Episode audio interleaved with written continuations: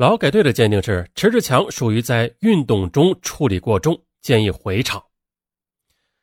有这么一个鉴定，也有在狱中三次立功的记录。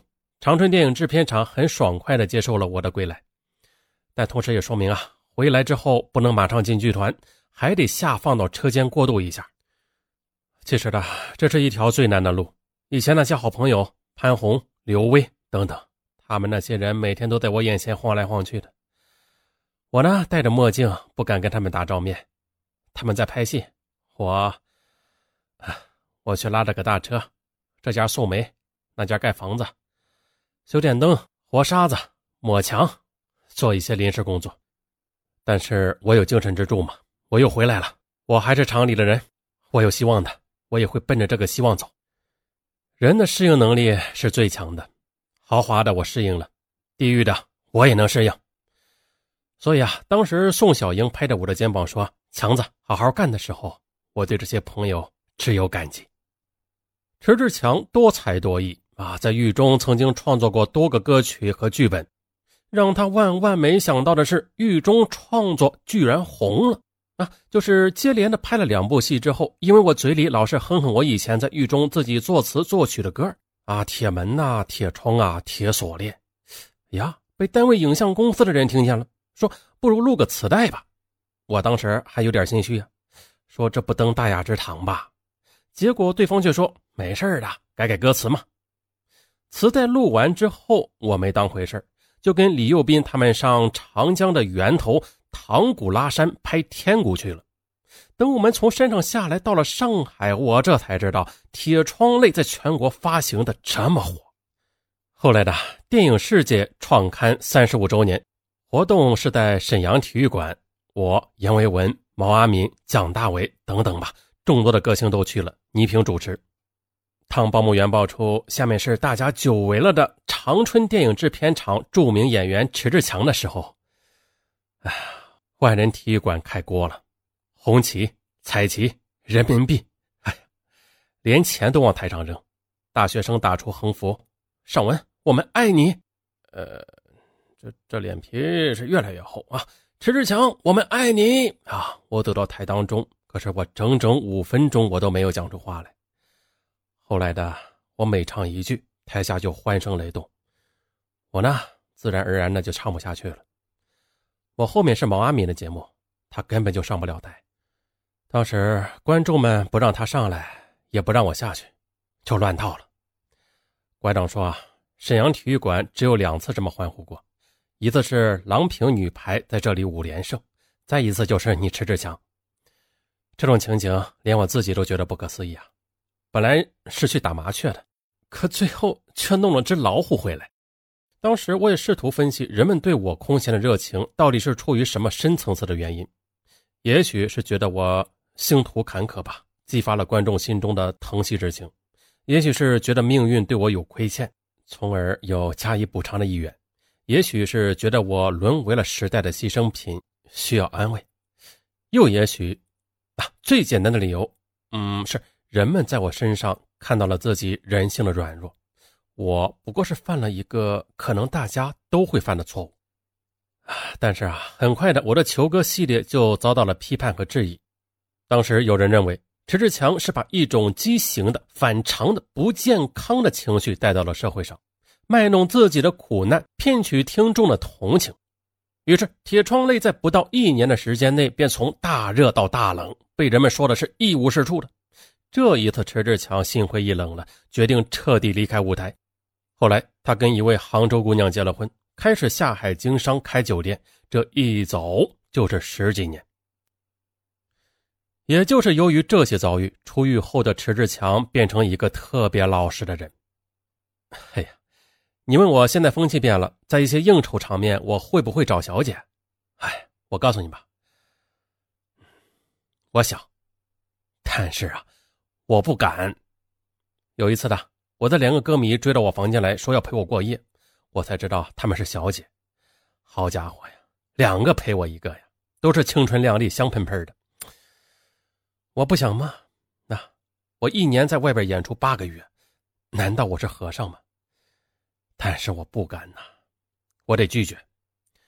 我太太也知道我，她说：“陈志强是一朝被蛇咬，十年怕井绳。”我当时很感慨，我看着周围的人当着太太的面搂着别人的女人、老公、老婆的乱叫，我就想，这个世界真是此一时彼一时了。要是我晚生二十年，我一定不会坐牢。迟志强的故事说到这儿啊，已经基本上是结束了。那大家都庆幸自己活在当下吧，啊，可以自由的恋爱，自由的约会。对，嗯哼，稍微这么一看啊，这集才五分多钟，嗯，那个啥，嗯，有点短啊，咱们再加个餐。咱们再来说一下严打时期那些让人无语的一些事情。那么当然了，呃，在当时那种环境下，那是很正常的。可是以我们现在这种法治制度来看，当时的严打啊，确实有些挺夸张的。就好比是以我们现在的眼光看当时的文革吧，啊，也是很夸张。我们来说一下啊，当时的严打。第一个，八三年，哎呀，尚文出生那一年，没想到是严打。哎呀，尚文那时候幸亏是刚出生没长大，那不然的话，哎呀，想想就后怕。那八三年，安徽省蚌埠市。有一个小青年，名字叫李和，与一个妓女发生关系啊，他不给钱，被告强奸，已判刑五年。哎呦，运气不好，严打开始啊，改判十五年啊，布告贴的满街都是。这小子不服啊，上诉。第二批严打时数字不够，改判死刑。哎呀，悲催呀。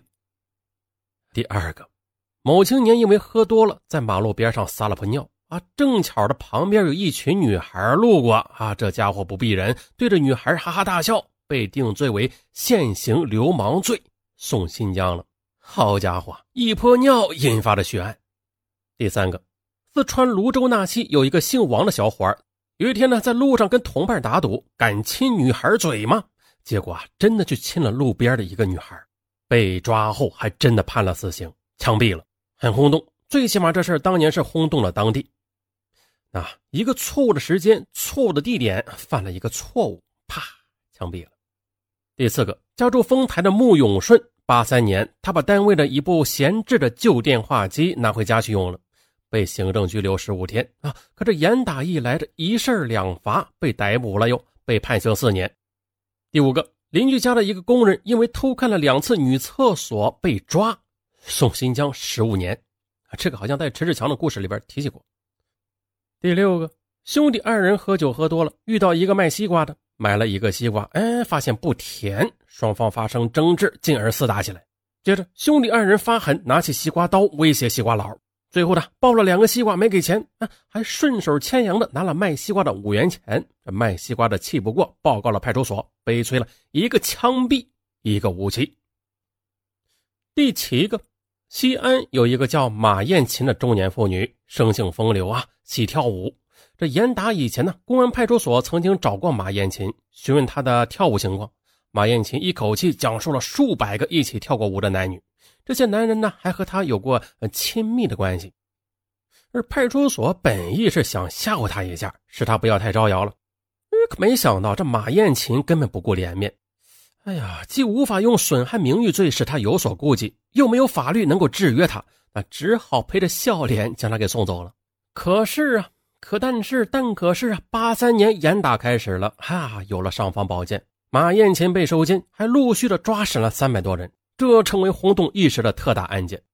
当时呢，山西日报以整版整版的显要位置多次报道案情。不过也幸好的，这件案子太大，审理一时难以完结，躲过了严打的最高峰，直到八四年才结案。有些知道内情的人说，如果高峰期判决的话，那至少要枪毙十几个人。可即使这样，躲过了高峰，还是枪毙了以马艳琴为首的三个人，另外有三名死缓和两名无期徒刑。第八个。